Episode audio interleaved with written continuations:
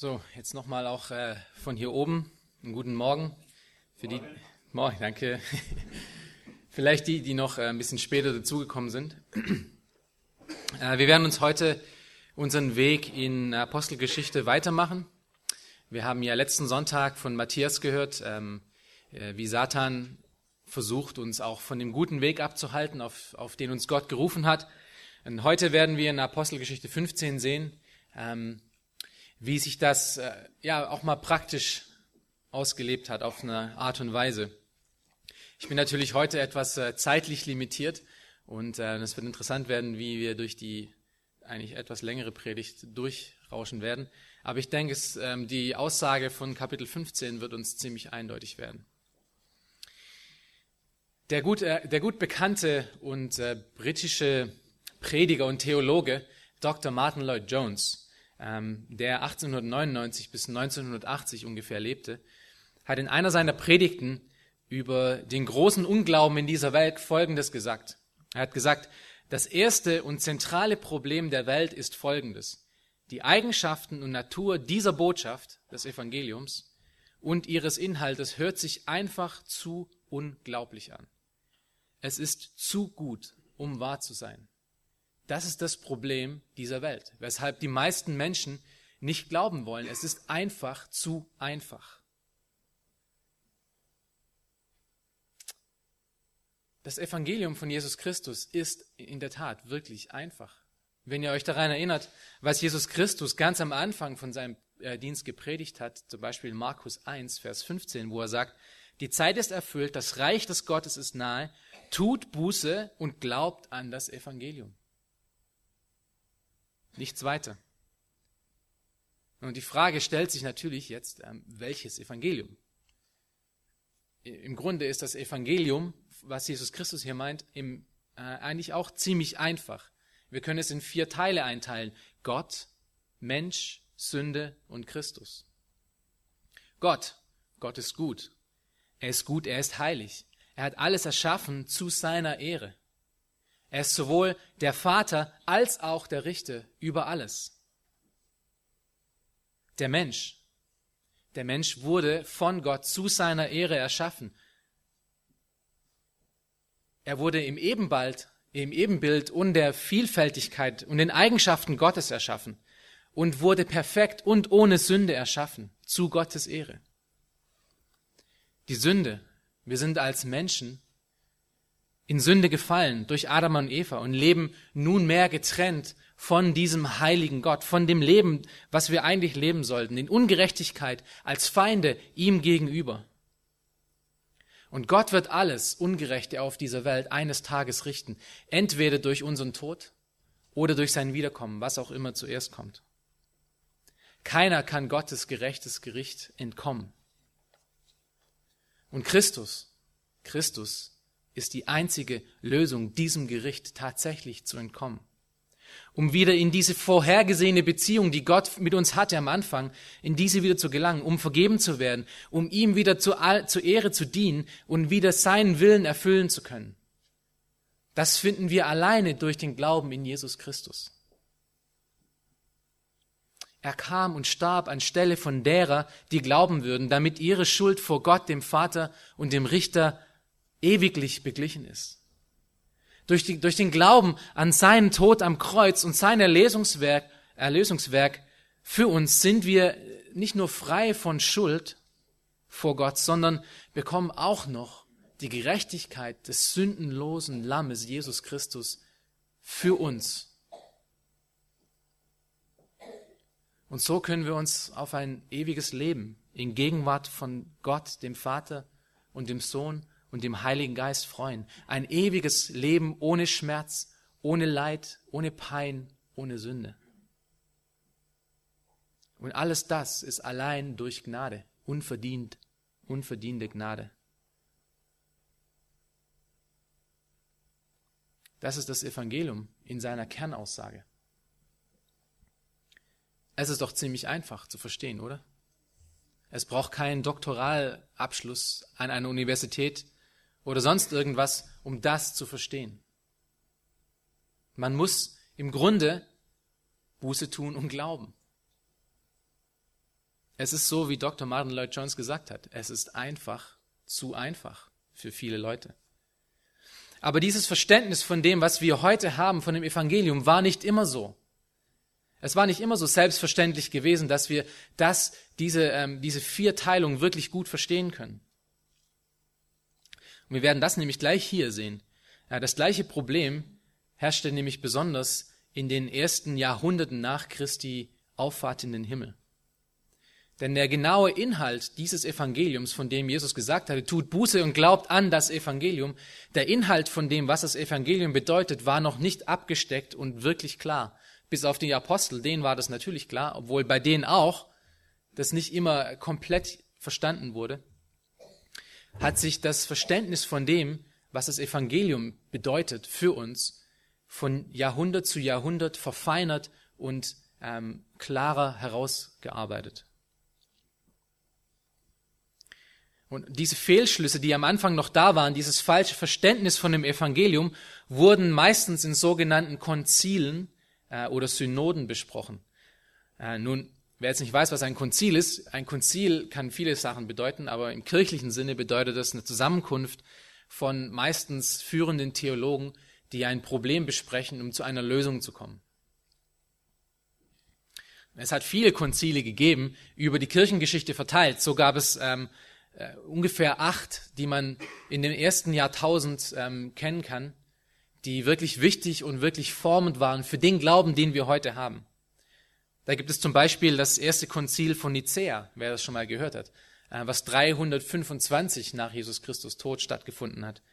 Und interessanterweise, das war jetzt 300 Jahre ja, nach, nach Christi ähm, Himmelfahrt, ähm, ging es darum, um das Wesen Jesu, die Trinität.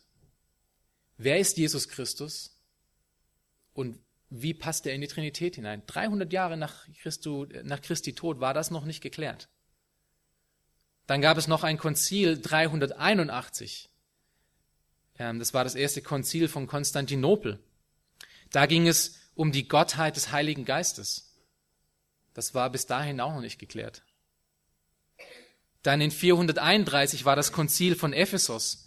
Ähm, da ging es um allegorische und rationelle Auslegung ähm, und einen, einen Menschen namens Nostorius, welcher die Frage stellte, ob Jesus Christus wirklich hundertprozentig Gott und wirklich hundertprozentig Mensch ist. Eine, ein Verständnis von der Theologie, die wir heute eigentlich als selbstverständlich annehmen. Das war 451 nach, Christus, nach Christi Auf, Auffahrt in den Himmel oder nach Christi Tod noch nicht geklärt. Dann gab es das Konzil von Chalcedon 451, ähm, was auch wieder über Jesus Christus Menschheit und Gottheit ging. Wie, inwieweit waren diese beiden miteinander vermischt? Dann gab es das zweite Konzil von Konstantinopel 553 nach Christus. Da ging es wieder um die Frage, war Jesus hundertprozentig Mensch und hundertprozentig Gott? Da ging es auch um die Allversöhnung, welche da zur Seite gelegt wurde, und die Präexistenz von der Seele. Dann gab es das dritte Konzil von Konstantinopel 680 bis 681, wo es um den Willen von Christi ging. Hat Christus zwei Willen, einen göttlichen, einen Menschen, oder hat er nur einen einzigen Willen? Und wie passt das mit seiner Menschheit und seiner Gottheit zusammen? Also ihr seht, es äh, gab bis fast tausend Jahre nach Christi Tod immer noch sehr viel ähm, abzustecken, was dieses Evangelium alles beinhaltet. Das Evangelium, um gerettet zu werden, ist einfach. Tut Buße und glaubt an das Evangelium. Aber es ist wichtig zu wissen, was das Evangelium bedeutet, weil es kann nicht irgendwas bedeuten, was wir denken, sondern es muss das bedeuten, für was Gott es auch gegeben hat. Und das erste von diesen ganzen Konzilen, die ich jetzt genannt habe, ist dieses Konzil, was wir heute in Apostelgeschichte 15 sehen werden. Das ist das Konzil, äh, das Apostelkonzil von Jerusalem. Und die, die Frage und Debatte, um die sich hier dreht, ist wie, ist genauso wichtig, wie fast alle anderen Konzile auch wichtig waren. Es ist extrem wichtig zu wissen, ob Jesus Christus hundertprozentig Mensch und hundertprozentig Gott ist. Wenn wir in einem von den beiden nur ein klein wenig, nur 0,1 Prozent abweichen, sind wir schon in einer Heresie. In einem, äh, in einer Lehre, die die Schrift so nicht lehrt. Und wenn ihr aufgepasst habt, diese ganzen wichtigen Konzile, die ich genannt habe, drehen sich alle um was? um Jesu Christi Person.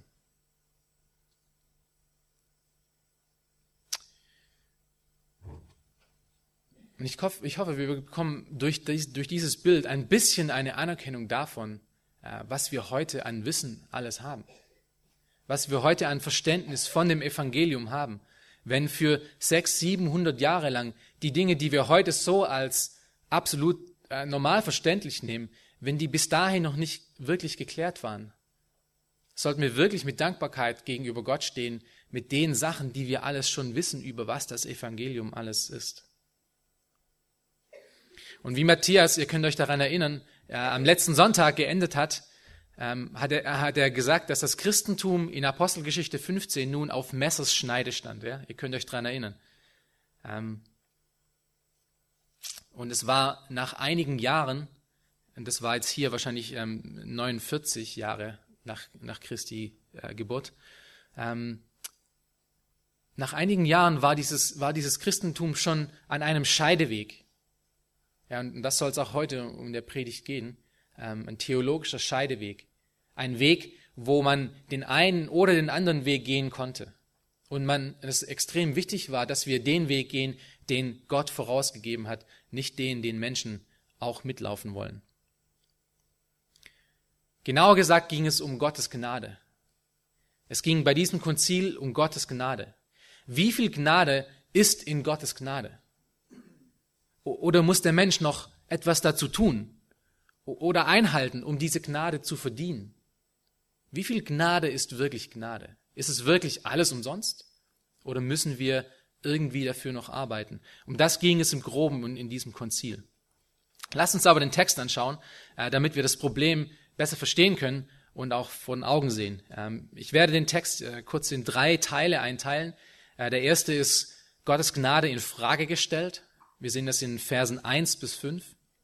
Dann zweitens Gottes Gnade festgestellt in den Versen 6 bis 21 und Gottes Gnade kommuniziert in den Versen 22 bis 35. Gottes Gnade in Frage gestellt. Erstens, äh, die ersten fünf Verse. Lass uns den ersten Vers lesen. Und aus Judäa kamen einige herab und lehrten die Brüder, wenn ihr euch nicht nach dem Gebrauch Mose beschneiden lasst, so könnt ihr nicht gerettet werden. Diese Männer, die hier aus Judäa kamen, waren höchstwahrscheinlich ähm, Juden, die zum Glauben gekommen waren, die zur Rettung von Jesus Christus, ähm, die es verstanden haben, die das einfache Evangelium verstanden haben. Aber sie kamen und, und lehrten den Heiden, dass es kann nicht sein, äh, dass ihr jetzt schon errettet seid. Ihr seid auf einem guten Weg, aber es kann auch nicht sein, dass ihr wirklich komplett seid, bevor ihr wirklich ähm, das Gesetz Mose gehalten habt und vor allem, indem ihr euch beschneiden lasst. Das war die Aussage, die sie gemacht haben. Und das ist ein direkter Angriff auf das Evangelium von Jesus Christus. Denn Jesus selber hatte ja das einfache Evangelium gepredigt, tut Buße und glaubt an das Evangelium tut Buße und glaubt. Das Einzige, was nach Jesus Christus der Mensch tun muss, in Anführungsstrichen, ist Buße tun und glauben. Aber selbst das wissen wir heutzutage ähm, im Nachhinein, in Epheser 2 zum Beispiel, dass selbst das uns von Gott gegeben wird. Jede Botschaft, die zu Jesus allein, im Glauben allein noch irgendetwas hinzufügt, ist nicht die Botschaft von Jesus Christus, ist nicht die Botschaft von, dem, von den äh, Aposteln. Wenn irgendwelche Werke noch dazugefügt werden, ist es nicht mehr das reine Evangelium. Jesus plus Werke ist, irgend, ist eine Werksgerechtigkeit und hat nichts mit der Botschaft von der Schrift zu tun. Und ich möchte euch noch das sagen, dass wir als Menschen dazu neigen. Ja, das ist wir können es fast nicht vorstellen. Deswegen hatte Martin Lloyd Jones mit seiner Aussage auch wirklich recht. Das ist der Grund, weshalb viele Leute nicht glauben. Es ist ihnen einfach zu einfach. Sie wollen irgendwas dazu tun müssen. Wenn ihr mir nicht glaubt, dass wir äh, dazu neigen, um, um versuchen, unser Heil irgendwie zu verdienen, schaut euch mal alle anderen Weltreligionen an. Es gibt nämlich eine einzige Sache, was die alle Weltreligionen mit Ausnahme vom Christentum gemeinsam haben. Und das ist, dass sie irgendwas tun müssen, um Gottes Gnade oder ihres Herrn Gnade zu verdienen. Im Islam muss man zum Beispiel so und so viel beten. Man weiß selbst nicht bis zum Ende von seinem Leben, ob man wirklich in den, in den Himmel kommt oder ob man äh, zerstört wird. Der Engel am Ende auf deinem Grab wird, wird schauen, wie viel gute Werke, wie viel schlechte Werke du gemacht hast. Wenn du ein bisschen zu viel schlechte Werke gemacht hast als gute Werke, dann bist du nicht mehr, bist du nicht mehr bei Gott. Man muss also Werke tun, Werke tun. Das ist im Hinduismus genauso. Das ist in allen, in allen Fehlideologien, über was Gott uns gibt, ist das immer das Gleiche. Das ist auch selbst im sogenannten Christentum so, im Katholizismus. Man muss die und die und die Sachen tun, um vor Gott gerecht zu stehen. Aber nicht nur im Katholizismus ist es so, das ist auch im evangelikalen Christentum manchmal so. Manche Leute legen Regeln anderen Menschen auf, um zu sagen, wenn du das und das und das nicht tust oder wenn du so und so aussiehst, dann kannst du nicht errettet sein. Das ist erstmal eine Werksgerechtigkeit, weil wir sagen, du musst diese Dinge äh, nach außen hin irgendwie gemacht haben und tun, um vor Gott gerecht zu stehen. Und das ist genau das Problem, was wir hier heute sehen, was in Apostelgeschichte 15 auch angefangen hat. Das sind gläubige Juden hochgekommen, ja, die haben Jesus Christus als ihren Heiland angenommen. Und sie haben gesagt, zu den Heiden, die eigentlich genauso geglaubt hatten, das gleiche Evangelium, dieses gleiche Evangelium gehört haben und haben gesagt, ihr könnt noch nicht errettet sein. Ihr müsst das noch tun. Ihr müsst nach außen hin beschnitten werden. Dann seid ihr Teil von Gottes Werk. Ihr müsst euch jetzt die Frage natürlich stellen, ähm, wie kommt es dazu? Wie, wie kommt es dazu, dass diese dass diese Männer, die eigentlich an das Evangelium von Jesus Christus geglaubt haben, wie kommt es dazu, dass sie so etwas lehren und glauben können? Nun, ihr müsst euch erinnern daran, dass Jesus Christus ja als Jude kam, ja? Er kam als Jude zu wem? Erst einmal. Zu Juden. In Matthäus 15, 27 sagt er zum Beispiel zu der kananitischen Frau, die ihn bittet, äh, ihre Tochter zu heilen, ich bin nur gesandt zu den verlorenen Schafen des Hauses Israel. Und für jeden Juden war es klar, der Messias kommt für sie, für ihr Volk, um das Volk von der Sklaverei zu erlösen. Nun, offensichtlich hatten äh, die Juden, die nach Antiochia kamen, Jesus zwar als Erretter angenommen, aber sie hatten dieses Verständnis, dieses jüdische Verständnis von, äh, diese Dinge musst du tun, um Teil von Gottes Werk zu sein, noch in ihrem Kopf. Und wie ihr alle wisst, gehört oder vielleicht wisst, gehört die äh, Beschneidung zum, äh, zur Zugehörigkeit vom Judentum wie, wie das Amen zu der Kirche, sprichwörtlich gesagt.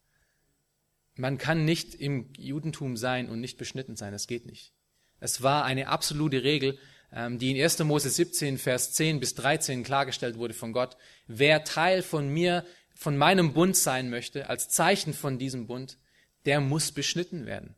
Du konntest also nicht im Judentum sein und nicht beschnitten sein. Das ging nicht. Egal, was du geglaubt hast. Wenn du nicht nach außen hin beschnitten warst, konntest du nicht im Judentum sein und warst dementsprechend dann auch nicht Teil von Gottes Volk. Und ihr müsst euch jetzt auch noch daran erinnern, dass zu der Zeit hier in Apostelgeschichte 15 noch kein Römerbrief geschrieben war, noch kein Epheserbrief geschrieben war, noch kein Hebräerbrief geschrieben war. Die kamen alle danach. Man kann es den Brüdern hier, also die nach, die nach Antiochia kamen aus Judäa, ein bisschen auch nachvollziehen oder verstehen, dass sie einfach noch nicht wussten, dass diese Dinge einfach nicht mehr nötig sind. So fehle zum Beispiel äh, die Stelle in Römer 2, Vers 28 bis 29, die sagt, denn nicht der ist ein Jude, der äußerlich ist, auch nicht, auch ist nicht das die Beschneidung, die äußerlich am Fleisch geschieht, sondern der ist ein Jude, der es innerlich ist und seine Beschneidung geschieht am Herzen, im Geist, nicht dem Buchstaben nach. Seine Anerkennung kommt nicht von Menschen, sondern von Gott. Und was wir vorher gelesen haben, was David vorgelesen hat, ist eigentlich die Antwort auf dieses Problem. Eigentlich müsste man nur das Problem vorlesen und dann Hebräer 10 lesen und dann ist alles in Ordnung, weil da steht das genau so gesagt. All diese Dinge, die das Gesetz vorgeschrieben hat, inklusive die Beschneidung, sind alles nur ein Schatten, ein Zeichen von dem, was kommen soll. Und Paulus hat es ja gesagt.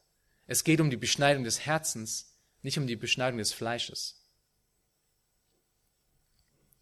Da gibt es noch andere Stellen, Römer 3 äh, und 7, Galate 5, 2, 3, 6 und 11, Kolosser 2, 11. Die Frage ist jetzt, wie würde Paulus und Barnabas, die ja gerade in Antiochia waren, wie, wie, würde, wie würden sie darauf reagieren? Auf diese Botschaft? Würden sie die Brüder einfach als Feinde abstempeln und sie gehören überhaupt nicht zu uns und macht, dass ihr wegkommt? Oder würden sie die, äh, würden sie die Brüder umarmen und erst einmal auf ein Latte Macchiato zum Starbucks einladen, sodass wir gemeinsame Geschichten teilen können?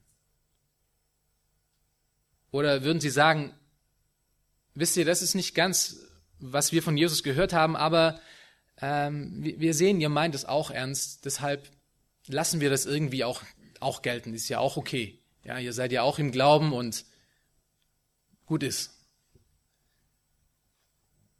Würden Sie so reagieren? Nun, erstmal vorweg, Paulus und Barnabas waren keine Toleranzdiener. Sie waren auch keine theologischen dünne Hemden, die man einfach umstützen konnte. Sie ließen diesen Moment nicht einfach an sich vorübergehen, ähm, sondern erkannten das Problem und reagierten darauf. Schaut euch Vers 2 an. Da nun Zwiespalt aufkam und Paulus und Barnabas eine nicht geringe Auseinandersetzung mit ihnen hatten, bestimmten sie, dass Paulus und Barnabas und einige andere von ihnen wegen dieser Streitfrage zu den Aposteln und Ältesten nach Jerusalem hinaufziehen sollten. Paulus und Barnabas konfrontierten die Brüder mit dieser Lehre.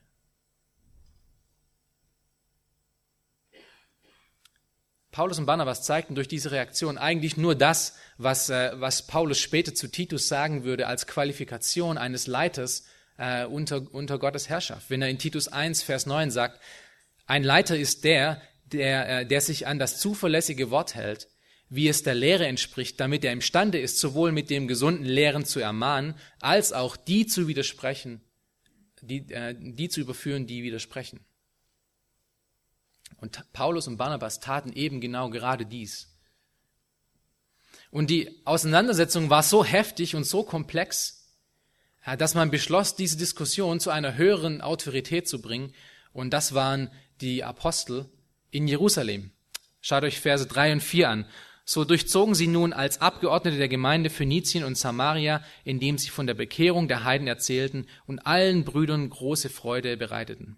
Als sie aber nach Jerusalem kamen, wurden sie von der Gemeinde, den Aposteln und den Ältesten empfangen und berichteten alles, was Gott mit ihnen gewirkt hatte. Es ist noch interessant zu sehen, dass obwohl sie eigentlich diese heftige Auseinandersetzung hatten, so heftig, dass sie das nicht äh, bei sich allein regeln konnten, sind sie doch in Einheit zusammen durch die Welt gereist und haben die Brüder ähm, zu Gottes Freude ermahnt. Sie, sie sind zusammengegangen in Einheit, im gleichen Geist, obwohl sie diese Konfrontation hatten. Das ist doch interessant zu sehen. Und als sie dann in Jerusalem ankamen, haben sie nicht gleich erstmal alles ausgepackt und gesagt, ja, die machen das und die glauben das, sondern was haben sie getan? Schaut euch nochmal Vers 4 an.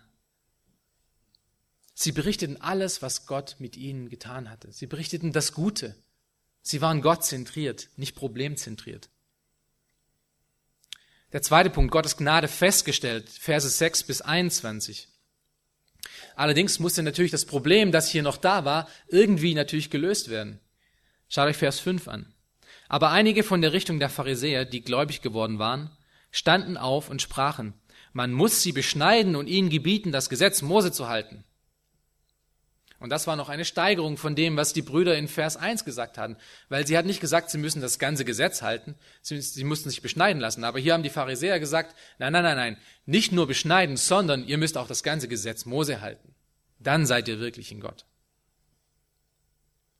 Und um diese Frage, die gewichtig und so wichtig war, wirklich lösen zu können, setzten sich die Apostel und die Ältesten, nicht die ganze Gemeinde, nicht alle Menschen, die dazukommen wollten, sondern die Apostel und die Ältesten alleine setzten sich zusammen, um diese Frage zu beantworten. Und die Frage wurde speziell natürlich an sie herangebracht, weil das ist, für was sie Gott in die, in die Leiterschaft hineingestellt hat. Das ist ihre Verantwortung, um theologische Fragen zu beantworten. Lesen wir Vers 6. Da kamen die Apostel und die Ältesten zusammen, um diese Sache zu untersuchen. Und das Thema, was sie besprochen hatten, wie viel Gnade ist wirklich Gnade, war so zentral und komplex, dass selbst unter ihnen es zu einer Auseinandersetzung kam. Schaut euch Vers 7 den Anfang an. Nachdem aber eine große Auseinandersetzung stattgefunden hatte. Und in den folgenden Versen sehen wir, wie vier einflussreiche Männer die Richtung angaben und dieses Problem lösten. Und wir, wir können da drei Argumente rausziehen. Das erste Argument ist von Petrus und das ist das Gottes Zeugnis. Glaube kommt allein durch Gnade. Das ist, was Petrus als Zeugnis gab. Glaube kommt allein durch Gnade. Zuerst stand Petrus auf. Wir lesen den Rest von Vers 7 bis Vers 10. Nachdem aber eine große Auseinandersetzung stattgefunden hatte, stand Petrus auf und sprach zu ihnen, ihr Männer und Brüder, ihr wisst, dass Gott lange vor diesen Tagen mitten unter uns die Heiden erwählt hat, dass sie durch meinen Mund das Wort des Evangeliums hören und zum Glauben kommen sollten.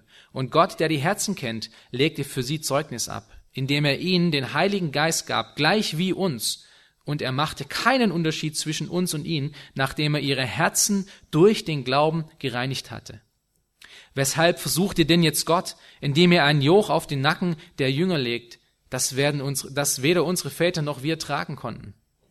Vielmehr glauben wir, dass wir durch die Gnade des Herrn Jesus Christus gerettet werden, auf gleiche Weise wie jene. Durch Gnade sind wir errettet, nicht durch Werke, nicht durch das Halten von irgendwelchen Gesetzen oder Statuten, sondern durch Gnade allein, durch Gnade von Jesus Christus, die er bezahlt hat am Kreuz.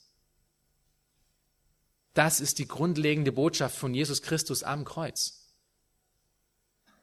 Er ist die Grundlage, es ist die Grundlage für das Evangelium. Es gibt keine Werke oder irgendeinen Gehorsam, der uns dahin bringen kann. Es ist alles allein durch und aus unverdienter Gnade. Es ist Gottes Barmherzigkeit gegenüber den schlimmsten und dunkelsten Sündern. Und das sind wir. Das bist du und ich. Paulus sagt später in 1. Korinther Vers 26 folgendes. Seht doch eure Berufung an, ihr Brüder. Das sind nicht viele Weise nach dem Fleisch, nicht viele Mächtige, nicht viele Vornehme, sondern das Törichte der Welt hat Gott erwählt, um die Weisen zu Schanden zu machen, und das Schwache der Welt hat Gott erwählt, um das Starke zu Schanden zu machen. Und das Unedle der Welt, das Verachtete hat Gott erwählt, und das, was nichts ist, damit er zunichte mache, was etwas ist, damit sich vor ihm kein Fleisch rühme. Damit keiner sagen kann, ich habe da auch Teil dran gehabt. Die berühmte Stelle, eine meiner Lieblingsstellen in Epheser 2, 4, Vers 5, sagt genau das Gleiche und bringt es noch auf den Punkt und, und fängt an mit diesen zwei wunderbaren Worten. Das sind die besten Worte in der ganzen Schrift. Gott aber. Nachdem er in den ersten drei Versen gesagt hat, dass wir alle tot und nichts sind und eigentlich dem Satan dienen, kommt in Vers 4, Gott aber. Und können wir nicht froh sein, dass, dieses, dass diese zwei Worte existieren, dass es Gott aber gibt? Weil es liegt nicht an uns. Wenn es an uns gelegen wäre, wäre keiner von uns hier heute.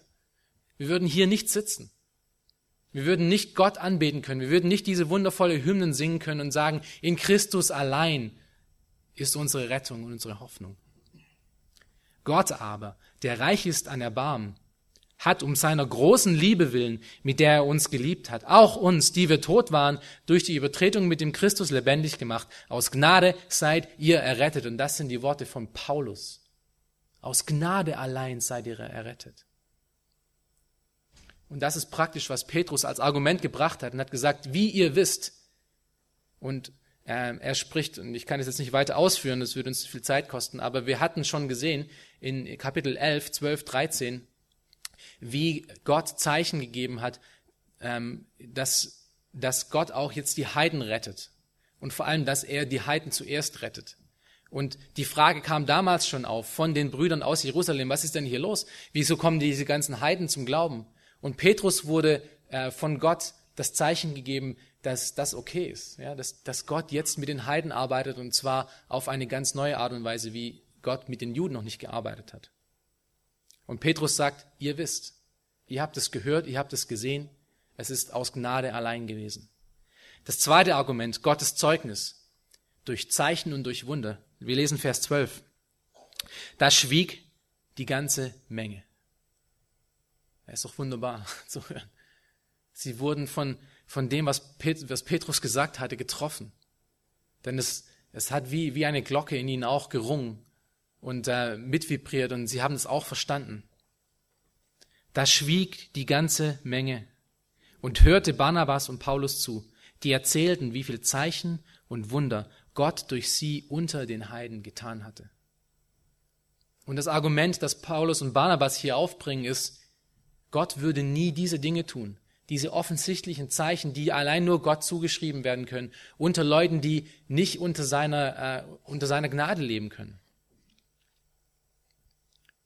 Was genau diese Werke ähm, sind, wurde hier nicht, wurde hier nicht gesagt, aber ähm, mit den Zeichen und Wunder war mindestens das gemeint, dass zum Beispiel Paulus den Prophet e-, Elymas blind geschlagen hatte im Glauben ähm, und dass, dass er, als er in Lystra war, gesteinigt wurde und doch nicht gestorben ist und überleben konnte. Und ähm, äh, dass es, dass es äh, Wunderheilungen gab und vor allem aber, und das ist das allergrößte Wunder, das es jemals gegeben hat auf dieser ganzen Erde. Seid ihr bereit? Dass Ungläubige zum Glauben kommen. Das ist das größte Wunder. Dass die Heiden, die überhaupt nichts mit Gott zu tun haben, nicht mal in ihrer äh, Ahnengeschichte, dass sie Gott finden würden und ihn preisen würden. Das ist das absolut größte Wunder. Ein Menschen, der geistlich tot nach außen am Leben ist, wieder zu beleben, obwohl er nicht stirbt. Das ist verrückt.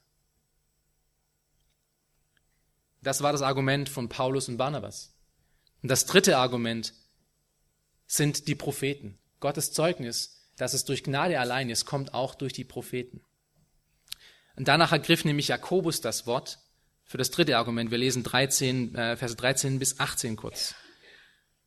Nachdem sie aber zu reden aufgehört hatten, ergriff Jakobus das Wort und sagte, ihr Männer und Brüder, hört mir zu.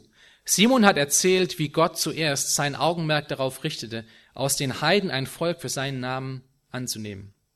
Und damit stimmen die Worte der Propheten überein, die geschrieben stehen. Nach diesem will ich zurückkehren und die zerfallene Hütte Davids wieder aufbauen und ihre Trümmer will ich wieder bauen und sie wieder aufrichten, damit die übrig gebliebenen der Menschen den Herrn suchen und alle Heiden, über die mein Name ausgerufen worden ist, spricht der Herr, der dies alles tut. Gott sind alle seine Werke von Ewigkeit her bekannt. Das ist das Argument von Jakobus. Den Text, den er hier zitiert, ähm, ist eine Zusammenstellung aus Jesaja 61, Vers 4 und Amos ähm, Kapitel 9, Vers 11 bis 12. Und wenn, wenn wir uns die Stellen in Amos und in Jesaja durchlesen, sehen wir, dass es da um die, die neue Welt geht. Es geht es um die neue Weltordnung. Da geht es darum, das äh, Ende, der, Ende des Zeitalters, da geht es um die Herrlichkeit. Das ist also eine Endzeitstelle. Sie ist damit also nicht erfüllt. Er sagt es nur, was er praktisch hier sagt zu den, äh, zu den Aposteln, ist, die Propheten sprechen auch darüber. Zuerst wird Gott mit den Heiden arbeiten, was wir hier gerade sehen. Und dann wird er mit seinem Volk noch einmal arbeiten, auf spezielle Art und Weise, und zwar am Ende der Zeit. Das ist, was die Propheten sagen. Und das führt er hier als Argument an. Und als Resultat gibt er dann einen Ratschlag in Verse 19 bis 20. Und wir lesen das auch kurz. Und sagt, darum urteile ich, dass man diejenigen aus den Heiden, die sich zu Gott bekehren, keine Lasten auflegen soll, sondern ihnen nur schreiben soll, sich von der Verunreinigung durch die Götzen, von, den, von der Unzucht, vom Erstickten und vom Blut zu enthalten. Wieso gerade diese Sachen? Ich dachte, es wäre durch Gnade allein und nicht durch Werke. Und jetzt gibt er hier eine Liste. Na, wir müssen schon weiterlesen. Äh, Vers 21. Denn, hier ist ein wunderschönes Wort, es gibt uns immer den Grund, weshalb er gerade das gesagt hat. Denn Mose hat von alten Zeiten her in jeder Stadt solche, die ihn verkündigen, da in den Synagogen und jedem Sabbat vorgelesen wird. Was er praktisch sagt, ist der Grund, weshalb wir, ihr diese Sachen hier tun sollt und bis auf ähm, äh, bis auf den einen Punkt, dass wir nicht in Unzucht leben sollen, sind es alles Dinge, die sehr speziell zum jüdischen Gesetz sind. Er sagt praktisch, Okay, was ihr machen sollt, ist, ihr seid eigentlich durch Gnade errettet, aber diese Dinge tut, damit ihr keinen Anstoß werdet gegenüber euren Brüdern, den Juden, die auch zum Glauben kommen. Das ist das Argument. Und dann sehen wir in den weiteren Versen, die wir jetzt nicht durchgehen werden, weil wir Zeit ähm, leider nicht mehr haben, äh, wie, wie, diese, wie diese Gnade, äh, dieses Zeugnis von Gott auch an die Heiden kommuniziert wird. Und äh, wir lesen da kurz in den Versen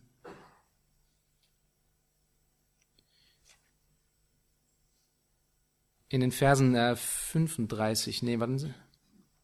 Ah ja, in Versen 30 da werden, da werden jetzt nun die, äh, die ganze Entourage, also die ganze Gefolgschaft, Barnabas, Paulus, Silas und, ähm, äh, und Judas, genau, äh, Judas, Silas, die da mitge mitgegangen sind, ähm, Sie werden weggeschickt, Vers 30, so wurden sie nun verabschiedet und gingen nach Antiochia und sie versammelten die Menge und übergaben das Schreiben. Und als sie das gelesen hatten, freuten sie sich über den Trost. Und Judas und Silas, die selbst auch Propheten waren, ermahnten die Brüder mit vielen Worten und stärkten sie. Also Gott hatte für die Heiden nun gewirkt ein, ein Verständnis, was wir auch leben. Wir müssen uns auch nicht beschneiden lassen. Ja, wir müssen auch keine jüdischen Gesetze aufrechterhalten. Wir müssen diese ganze Gesetzmäßigkeit, die Mose vorgeschrieben hat, müssen wir nicht einhalten, um zum Glauben zu kommen. Leider geht, fehlt mir die Zeit, um das genauer zu erklären, aber wenn wir im Glauben sind, werden wir automatisch diese Dinge halten. Denn die sind in Jesus Christus erfüllt. Und er hat vieles von dem auch wiederholt. Die Frage ist, noch ganz kurz, ähm, was tun wir mit diesem Ereignis heute? Was tun wir mit diesem Wissen jetzt, was wir haben? Ja, dass es keine Werke sind, keine, äh, dass wir aus Gnade allein errettet sind. Nun, wir haben heute auch wieder den gleichen Angriff auf das Evangelium wie jedes Jahrhundert, wie jedes Jahrzehnt. Äh, es kommt nur in unterschiedlichen Kleidern, unterschiedlichen Farben.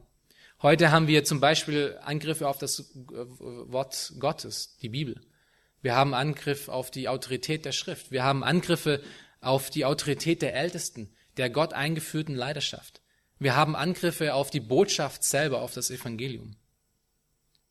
Und dieser letzte Angriff auf das Evangelium ist etwas komplexer geworden. Vorher war das, okay, ihr müsst Werke tun, ihr müsst noch irgendwas dazu tun, um, um wirklich Teil von Gottes Reich zu sein. Heutzutage ist es etwas subtiler, es ist ein bisschen komplexer geworden. Heutzutage werden einfach diese Begriffe, die sehr wichtig sind für das Evangelium, was ich auch gerade gesagt habe. Als Jesus Christus gesagt hat, tut Buße und glaubt das Evangelium, ist es sehr wichtig zu wissen, was das Evangelium ist. Heutzutage werden diese Begriffe sehr schwammig gemacht. Und zwar um der Toleranz willen. Dass wir mit ja so viel möglich Menschen, wie es nur geht, zusammenkommen können, als Christen in Anführungsstrichen. Aber das Evangelium von Jesus Christus ist ja einfach. Das ist auch heutzutage die Botschaft. Das Evangelium von Jesus Christus ist einfach. Wir sind alle Christen, wir glauben alle an, an Gott. Ja, aber wenn du mal nachfragst, was sie, was sie denn über Jesus glauben, wer er ist, was sie denn glauben, was es bedeutet, Jesus nachzufolgen, kommen wir in krasse Unterschiede teilweise. Und ich habe diese, äh, ich habe diese Stelle von Martin Lloyd Jones, diese Aussage am Anfang speziell ausgesucht und hingestellt, ähm, weil er gesagt hat, ja, das ist das Problem, dass die Leute nicht zum Glauben kommen. Es ist für sie einfach zu einfach. Es, äh, sie müssen eigentlich nichts tun. Aber wie ihr wisst, durch euer tägliches Bibelstudium, dass der Rest vom Neuen Testament euch viel darüber sagt, was es bedeutet, Jesus nachzufolgen. Dass Jesus Christus selber auch nicht es nur da gelassen hat und hat gesagt, ihr müsst einfach nur Jesus Christus bekennen und alles ist in Ordnung. Er hat zum Beispiel seine Jünger auch davor gewarnt und gesagt, wer mir nachfolgen will, gibt alles auf. Es kostet dich nichts, aber es kostet dein ganzes Leben. Paulus spricht von Sündelosigkeit, dass wir nicht in Sünde weitermachen können, wenn wir wirklich zum Glauben gekommen sind. Jakobus spricht davon, dass wenn wir Gott wirklich lieben, wie können wir andere Menschen nicht lieben, die in Not sind? Die Resultate von dem Evangelium sind ganz speziell auch. Und das sind die Resultate, die uns Jesus und die Apostel geben. Und daran fehlt heute ganz oft. Da haben wir ein Problem. Es wird eine Seite unter- oder überbelichtet. Entweder zu viel Werke und äh, zu wenig Verständnis von der Wahrheit oder zu viel Verständnis von der Wahrheit und zu wenig Werke oder äh, nur Liebe und Aktion ohne wirkliche Grundierung und Liebe für Gott oder eine ganz stoische und theologische äh, Liebe für Gott, aber keine Liebe für irgendjemand anders und so weiter.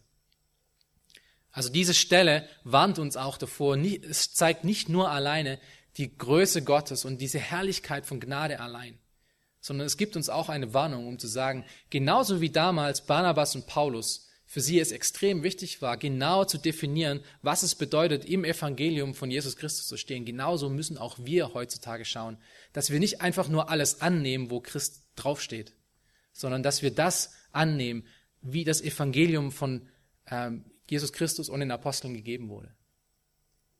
Und noch ganz am Abschluss, Paulus hatte es in Galater ja gesagt, und der Galaterbrief ist eine sehr gute Antwort auch auf dieses Problem. Als er mit dieser Gemeinde, die er gegründet hat, als er es mit ihnen hat und sagt, wer hat euch denn verzaubert?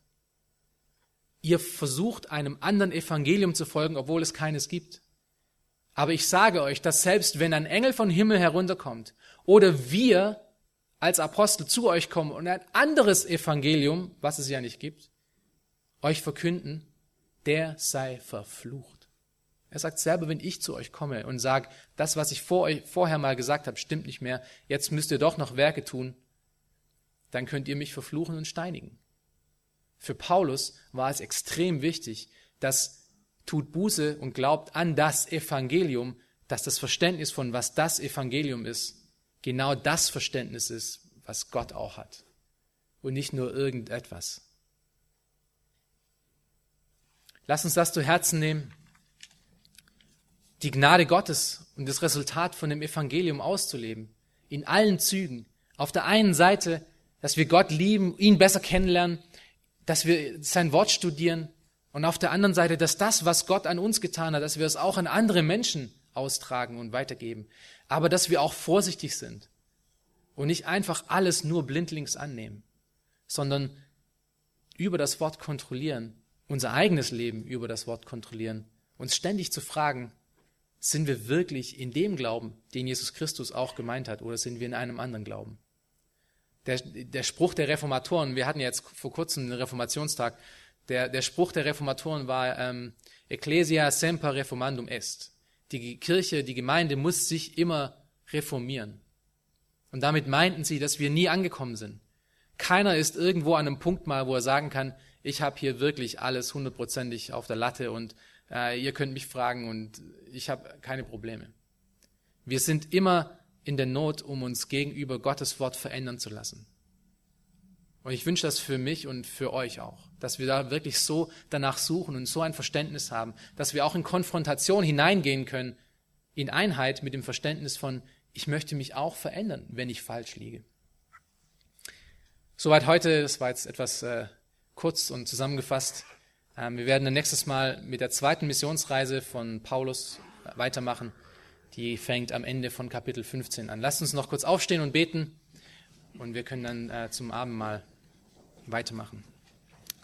Herr Vater im Himmel, ich möchte dir danken für die Zeit, die du uns gegeben hast in deinem Wort, Herr. Ich möchte dir danken für die Gnade, die dir so reichlich ist und die so herrlich ist, Herr, die du uns gegeben hast. Herr, wir danken dir dafür, dass du uns gefunden hast, dass wir äh, nicht in unseren eigenen äh, Wegen gehen mussten, Herr, sondern dass du uns gezogen hast, Herr. Dass wir nichts tun müssen dafür, Herr, sondern dass du alles getan hast, dass du uns auch genauso in deinem Glauben, in, in dem Glauben an dich äh, auch hältst, in deiner sicheren Hand, dass wir dazu auch nichts tun müssen, Herr. Aber ich danke dir auch, dass du uns einen Heiligen Geist gibst, der uns verändert und der uns immer wieder danach ähm, bringt, dass wir danach suchen, wie ähnlich sind wir Jesus Christus, Herr. Hilf uns mehr und mehr so wie du zu werden. Hilf uns durch deinen Geist, Herr, auch ermahnt zu werden und ermutigt zu werden, im Glauben weiter zu wachsen und nicht stehen zu bleiben, Herr danke dir für diesen Tag, Herr. Segne jetzt den Rest dieser Zeit, die wir haben. Segne auch das Abendmahl. Die Erinnerung daran, Herr, dass du alles, alles für uns getan hast. Dass du das sündelose Lamm warst, dass deine Gerechtigkeit uns zugeschrieben wurde und dass das nicht gerecht ist für, in unserem Sinne, sondern dass, dass es einfach unglaubliche Gnade ist, die du uns gegeben hast. Wir danken dir dafür. In deinem Namen. Amen.